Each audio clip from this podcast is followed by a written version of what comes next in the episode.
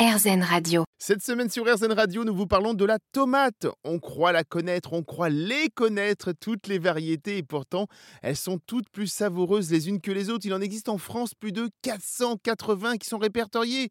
C'est dire si l'on n'a pas fini d'en faire le tour. Riche en eau, parfaite pour l'été donc, riche en vitamine C, pas autant qu'une orange, encore moins qu'un citron. Elle est cependant en bonne place dans les fruits qui en dispensent. Elle est également riche en vitamine A et E.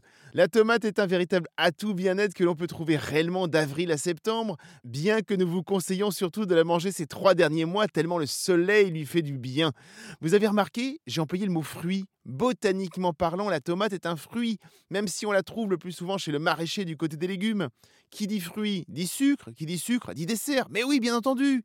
J'ai donc demandé au chef Michael Méziane du restaurant La Passerelle à les Moulineaux de me donner sa recette sucrée préférée avec de la tomate en dessert, et cela ne l'a même pas surpris. Alors ça marche très très bien, c'est vrai que la tomate en dessert, tout le monde n'y pense pas. Nous, euh, on a quand même euh, dans notre établissement, on fait toujours un dessert à base de légumes.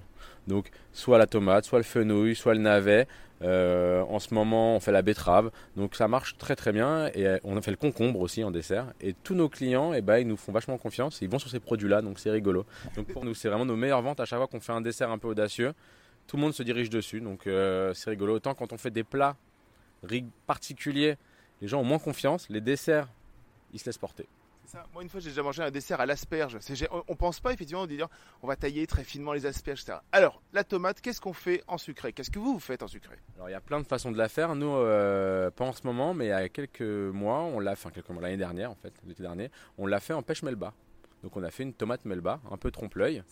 Donc, euh, on prend des pêches, on les taille en petits cubes, on prend des tomates, donc euh, des Saint-Vincent, est-ce qu'on enlève la peau? Exactement, on les monde, les tomates, c'est ce que j'allais vous dire. On enlève euh, la peau, donc on les trempe 10 euh, secondes dans de l'eau bouillante, refroidit, la peau part toute seule, c'est assez facile.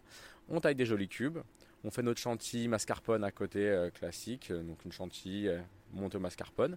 Et puis on fait sauter. Chantilly montée au mascarpone, ça veut dire qu'on démarre sur une base de chantilly et on va rajouter le mascarpone, c'est ça? Mascarpone, crème liquide, sucre, vanille et on met à monter. Ça fait une crème qui est un peu plus onctueuse, un peu plus, un peu plus dure euh, qu'une chantilly classique. Ça met une texture, ça vient presque un peu de la crème fraîche.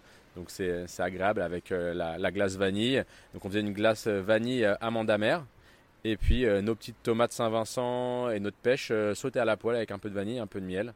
Donc tout simplement dans le fond de l'assiette, la petite boule de glace et la chantilly pêche melba euh, tomate, ça marchait super bien. Ah oui, donc on fait cuire la tomate pour révéler à la fois les saveurs. Un tout, petit, un tout petit peu sauté avec de la vanille, un peu de sucre. Donc vraiment, l'idée c'est pas d'en faire une compotée, mm. c'est quand même qu'elle se garde un peu. Donc euh, c'est vraiment pour la, pour la saisir un petit coup et qu'elle soit un peu tempérée. Et comme ça, on a le, quand même le, le côté chaud de la tomate et, euh, et, de la pêche qui vient avec le froid de la vanille et le côté onctueux de la crème mascarpone.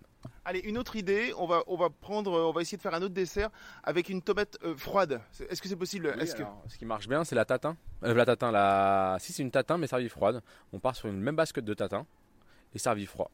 Donc comment on va faire alors? Et eh bah, ben, Vous faites euh, comme euh, les sœurs tatin. ne vous faites pas tomber par terre. Hein.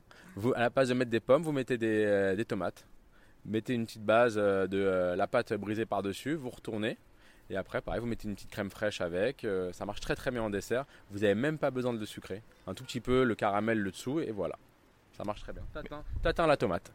Bah, c'est le gâteau surprise à la tomate. Tatin Ni vu ni vu. voilà une tarte tatin à la tomate, on va se régaler et l'on se retrouve très vite pour d'autres recettes sur RZN Radio.